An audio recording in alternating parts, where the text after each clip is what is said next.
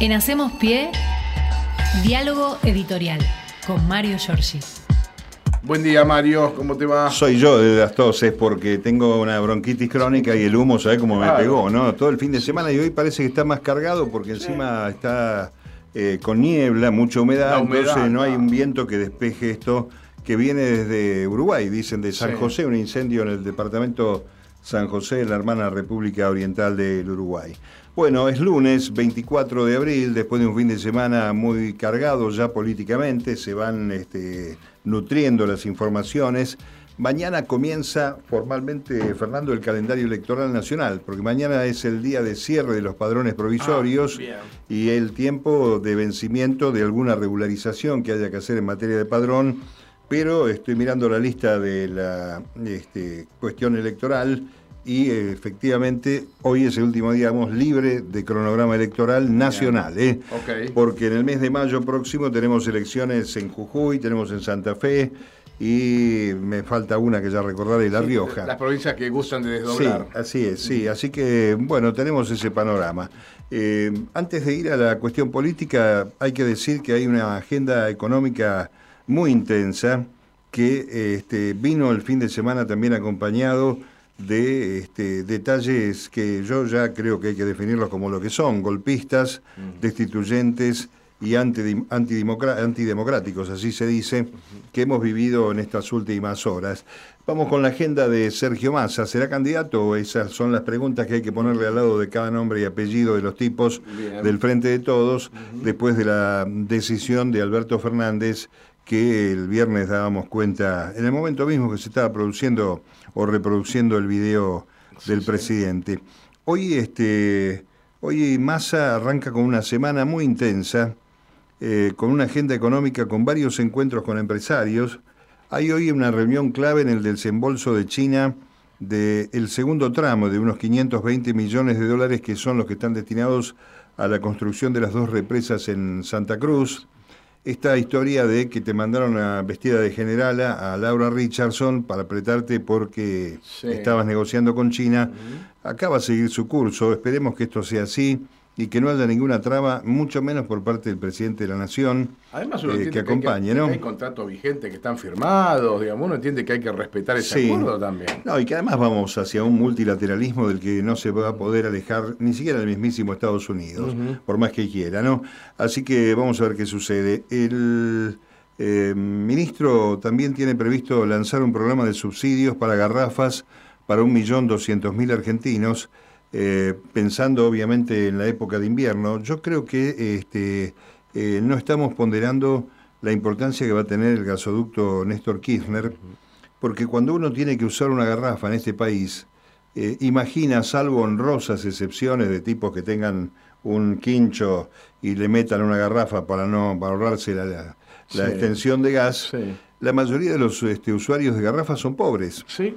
Y pagan carísimo el, precio de la garrafa. caro que te puedas imaginar. El gas más caro, efectivamente. Así que este, ese subsidio ayuda. Ojalá tengamos todos posibilidad de estar conectados a la red de distribución de gas.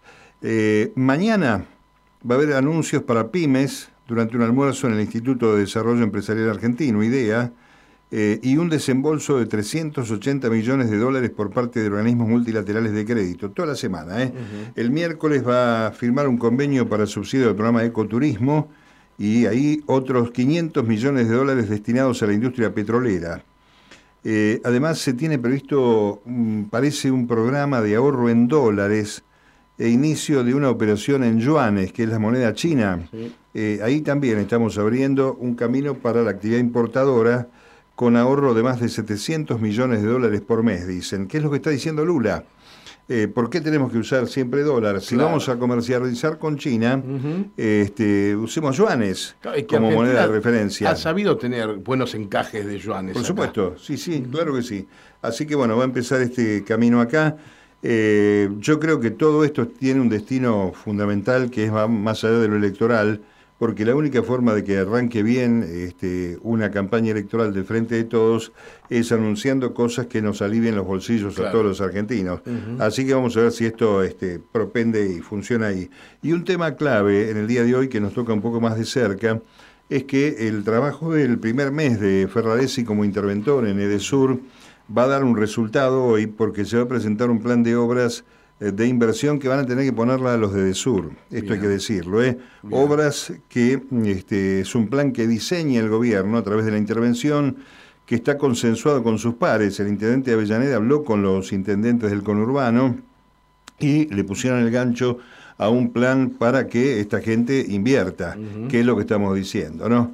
Eh, la falta de inversiones y el maltrato en una empresa que no ha dejado de facturar nunca. No, y que, me, y que me consta porque uno ha tenido relación periodísticamente hablando con ciertos directivos que son argentinos, que viven acá y que si bien respondían en su momento capitales chilenos, creo que ahora son otros, sí. pero que nos decían entre nosotros, muchachos, es una aspiradora, ¿eh? no ponen nada, se la llevan toda. Es así. Y se la llevaban del país directamente al principio. Es así. Bueno, vamos a ver qué pasa. Son este, todas las privatizaciones de los 90 nos están doliendo muchísimo a los argentinos y máxime cuando hay situaciones de crisis.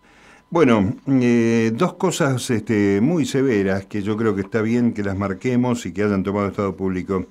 La primera es Max Capital. Max Capital es una sociedad de bolsa que eh, anunció que hoy el peso se devaluaba un 50% a sus clientes, eh, sobre todo a los clientes del exterior, enviando un cable reservado donde anunciaba la devaluación. La empresa dice que la culpa la tuvo un empleado. Eh, viste qué fácil es, ¿no? Son todos cuentapropistas, como los que espían ilegal. Bueno, un empleado. Esta sociedad de bolsa mm, este, hizo correr muy fuertes rumores de devaluación pero toma nota porque el Ministerio de Economía la denuncia a la empresa.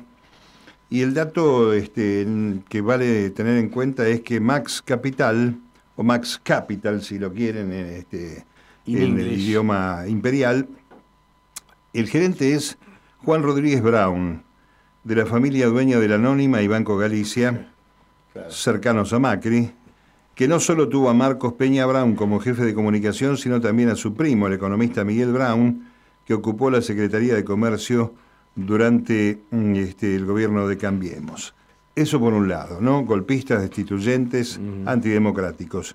Y Sergio Chodos, que es el representante argentino ante el Fondo Monetario Internacional, es el hombre que ayudó a Néstor a reconstruir el tema de la deuda, hacer la reestructuración y pagarle al Fondo Monetario en su momento.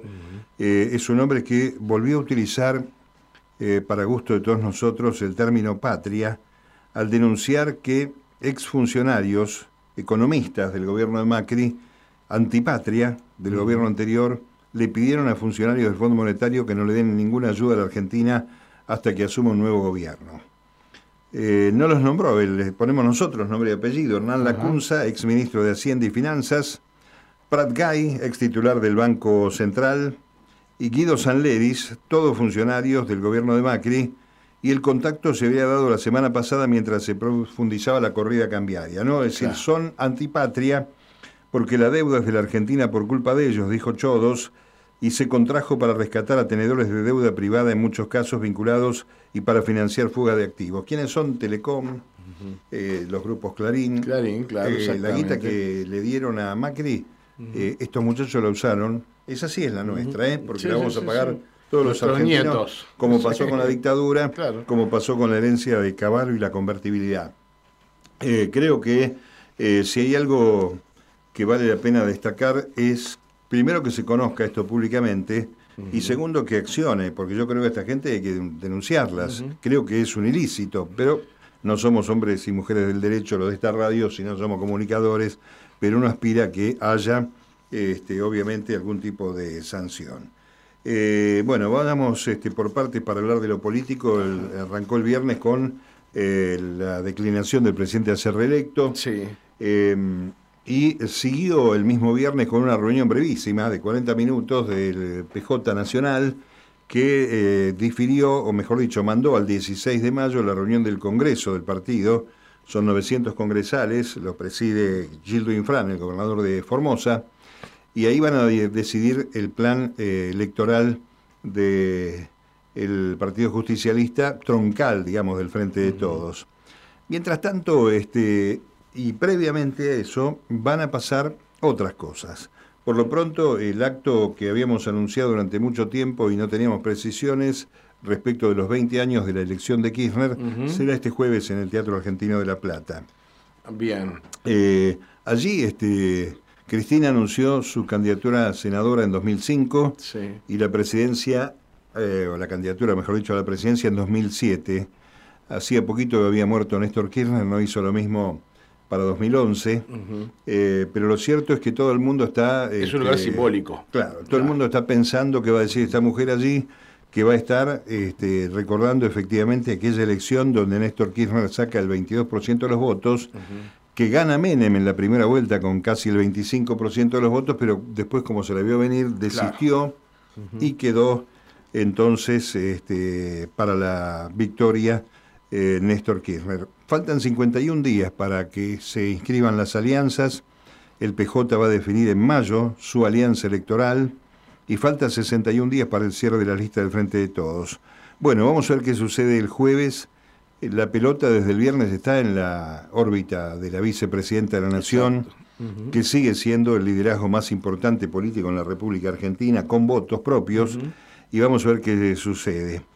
Después el día eh, sábado hubo dos actividades de peronistas, si querés, o del Frente de Todos. Una, el plenario eh, de la militancia en la Ciudad de Buenos Aires, en la cancha de Ferrocarril Oeste. Exacto. Donde hubo frases muy interesantes de Máximo Kirchner. Una de ellas fue este, reconocer que si hubiera estado Macri en la pandemia, esto hubiera sido un infierno, agradeciendo al presidente de la gestión que va a ser recordado, entre otras cosas buenas, por, esta, Este, por este manejo sanitario en el tema de la pandemia. Teníamos un destino como el de Brasil con Bolsonaro. Y sí, desde luego. Era eso. Desde luego. Pero bueno, no bajaron este, otras, también hubo palos para la gestión de Alberto Fernández, este, de parte del hijo de la vicepresidenta, y mm, este, la invitación a la militancia a acompañarla el jueves en el Teatro Argentino de La Plata. Eh, por la tarde en Ensenada, eh, Camino a la Victoria, un espacio de Victoria Tolosa Paz, la ministra de Desarrollo Social, eh, organizado por, bien organizado por Pepe Albistur, que es a la sazón el esposo de Victoria Tolosa Paz, con la presencia de tres este, ministros del Gabinete Nacional, Santiago Cafiero, Aníbal Fernández y eh, Agustín Rossi. Rossi a la salida del PJ del viernes dijo, atención, puede ser un candidato de unidad también, en lugar de las PASO. Hay una interna ahí dentro de lo que podemos considerar que fue el albertismo, yo creo que no existió nunca, es un grupo de allegados a personas que han este, acompañado al presidente más íntimamente. Pero bueno, vamos a ver qué pasa. Ahí Victoria Tolosa Paz toma una frase de Eva Perón, eh, que es la frase del renunciamiento. Entonces todo el mundo la tomó como un furcio. Nada más que para utilizar el término victoria que aparece en la frase, ah. no renuncio, no sé cuánto, qué sé yo. Bueno, la cuestión es que todos dijeron, pero ¿cómo usó esta frase? Nada más que porque dice la palabra victoria, que es el nombre de ella, y la consigna del encuentro. Porque en realidad, este, si vos lo ponés simbólicamente, se refería a la renuncia, al renunciamiento histórico de o Siendo textual, digamos. Así es. Eh, después hubo algunos errores, algunos furcios de ministro Cafiero, que empezó a cantar este, la, canción que canta la militancia. Este, respecto, que habla, hace referencia a los fusilamientos, los ah, desaparecidos y demás, pero lo cambió la estrofa, entonces la gente lo mató en las redes. Y Aníbal Fernández, que tiene una, una cruzada, digamos, contra la cámpora, mm. También este, se bajó, dicen, enojado del escenario porque no pudo hilvanar bien las frases del discurso. Viste que los discursos políticos tienen una carga de este, gran este, impostación, de, mucho este, grandilocuencia, elevar el tono, un tono de arenga, digamos, pero tuvo algunos baches el querido Aníbal y entonces ahí también lo gastaron por eso en esta cuestión. Bueno, en fin. vamos a recomendarle que tomen la clase de Axel Govetnik, ¿no? De, expresión que le va a venir muy oratoria, Pero no, no está, es que en realidad Aníbal es un hábil declarante, sin duda alguna. Lo que uno se pregunta si realmente le están pidiendo eso ah. este, y lo, está este, asumiendo con algún desdén. Eh, o si realmente lo piensa, ¿no? Porque en realidad, este, si hay que echarle culpas, en todo caso, hay, echar, hay que echar una culpa colectiva al frente de todos por no haber construido una mesa de debate, una mesa de discusión, y eso sí era responsabilidad de Alberto Fernández, no te quepa la menor duda, porque ahí efectivamente... Se lo han la lapicera la tiene él, y yo creo que este, una vez más, hay que decirlo, eh, hacer la crítica con el diario del lunes es fácil. Pero cuando la vicepresidenta empezó a alertar de la situación en el año 20, 2020, en medio de la pandemia, y las elecciones le fue tan mal al frente de todos, me parece que había habido señales previas de situaciones que debieron haberse tratado de una mejor manera. Siempre nos acordamos de Vicentino como, una cosa emblemática, ¿no?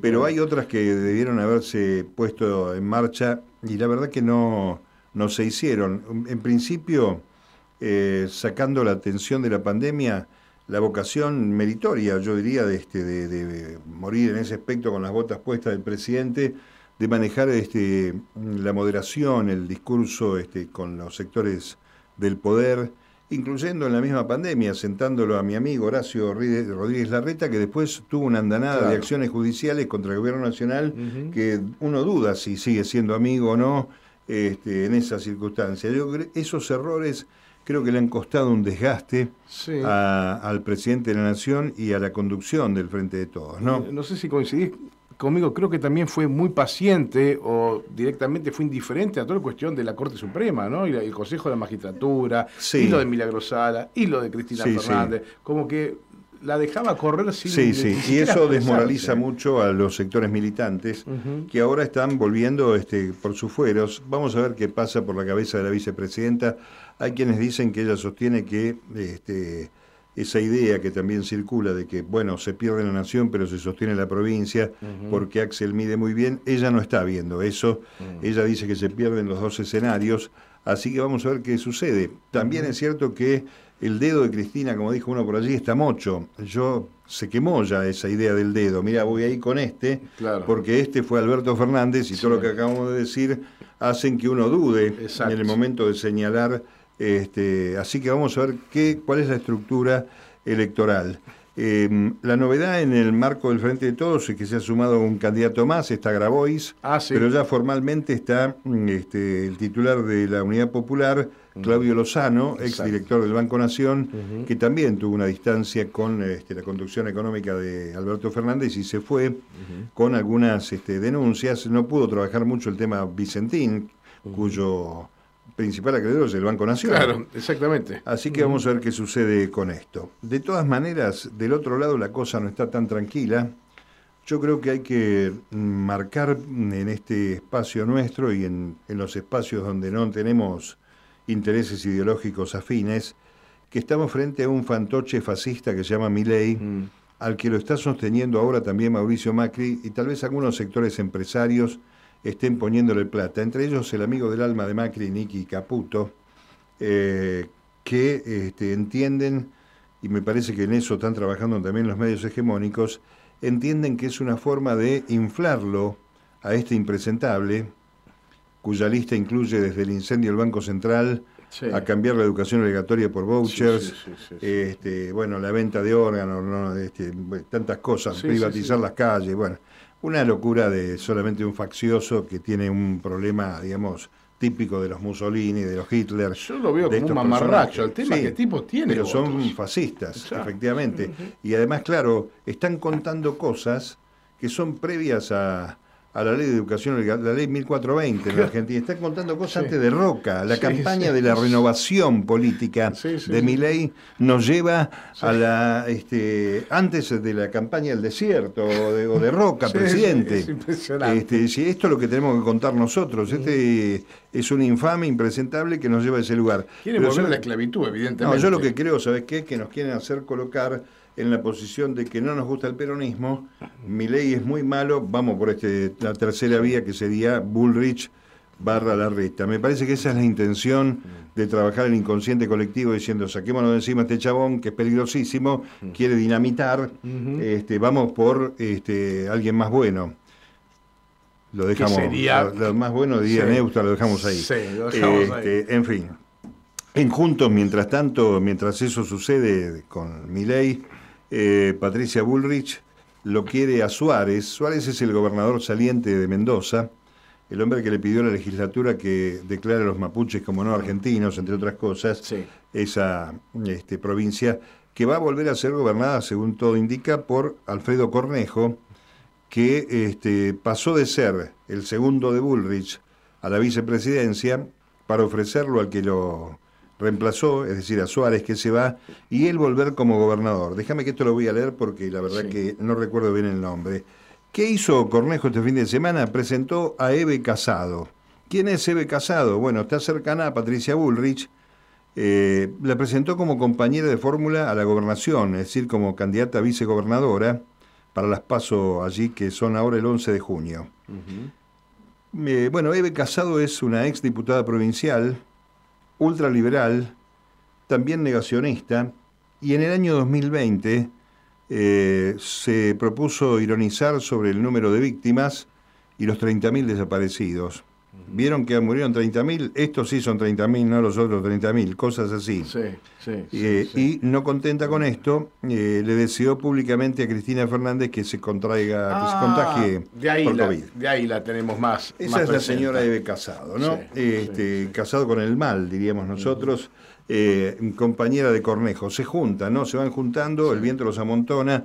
Por eso digo que hay que estar muy alertas para ver lo que sucede en estas eh, jornadas donde se va construyendo una realidad que todavía no sabemos hacia dónde nos va a llevar eh, en este año electoral. Eh, vamos a recordar que la Confederación General del Trabajo va preparando el acto para el día 2 de mayo, que es el primer día hábil de la semana, después del fin de semana largo que incluye el Día del Trabajador, y que va a ser en Defensores de Belgrano, que hay un documento allí, y vamos a ver qué sucede con el armado del Partido Justicialista, en este interín donde falta la opinión de la vicepresidenta, la opinión pública, porque yo entiendo que ha estado este, en conexión con este, reuniones privadas con mucha dirigencia.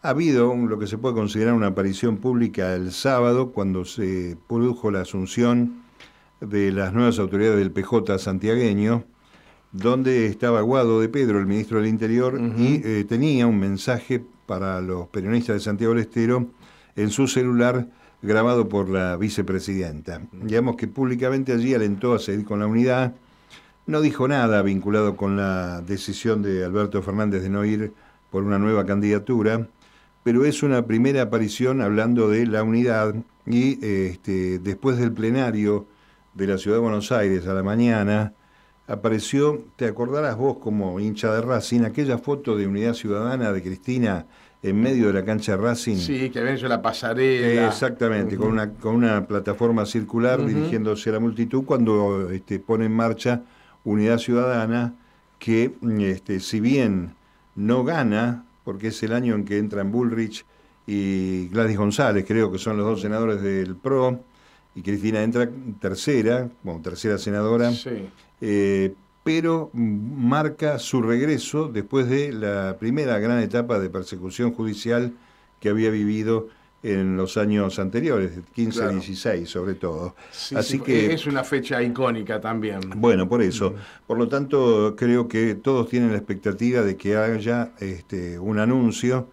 Eh, uno tiene este, la experiencia periodística más que ideológica de que esta mujer está unos pasos adelante siempre del resto de la política que está mirando la situación geopolítica internacional, el panorama que tiene que ver con esto.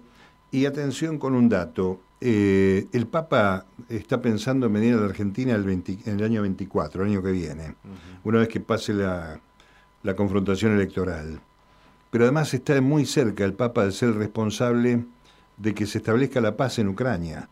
Un gran trabajo está haciendo Francisco allí todo parece indicar que muy pronto, más temprano que tarde, va a haber un camino para mitigar tanto dolor que se produjo en las tierras de Ucrania, en esta guerra que es en realidad la guerra de Rusia contra los Estados Unidos, o mejor dicho al revés, Estados Unidos con la herramienta de la OTAN contra Rusia. Como lo sería también si hay conflicto en Taiwán, si bueno, China contra Estados Unidos, siempre Estados Unidos. Ese, ese mundo me parece que va a tener que terminar yendo o a la destrucción total o al multilateralismo. Vamos a ver si son capaces los que tienen la tarasca, los que tienen la vaca atada, como decíamos cuando éramos chicos, de romper el planeta, definitivamente, porque ahí sí la cosa no sabes para qué te sirve tanto poder y tanta guita, si no tenés nada, si acabas de destruirlo todo. Así que, bueno, este, vamos a Vamos a ver qué expectativa, una semana que se abre. Se está terminando el mes de abril eh, rápidamente. Pasó rápido, sí. Sí, pasó así que vamos a ver qué, qué novedades trae el otoño. En mayo tres elecciones, así que empieza a calentarse el clima electoral. Ojalá haya respuestas para el bolsillo de los argentinos. Me imagino que mm, este, va a haber anuncios para jubilados y seguramente va a aparecer esa bendita cifra fija que la CGT también viene pidiendo hace tiempo y que rechazó el presidente de la Nación en más de una ocasión. Facturas para pasarle tiene muchos dentro del espacio. Me parece que ahora lo que hay que hacer, más allá de facturarle errores o no a Alberto Fernández, el campo popular tiene que trabajar en la unidad en un proyecto que le dé este, alternativas a una sociedad que está muy golpeada, ¿no? Así es. Bueno, Mario, empezamos con todo. El mañana, seguimos. Mañana seguimos con más. ¿eh? Tenemos mucha merca, sí, Muchísimas gracias. Hasta mañana. En Hacemos Pie, diálogo editorial con Mario Giorgi.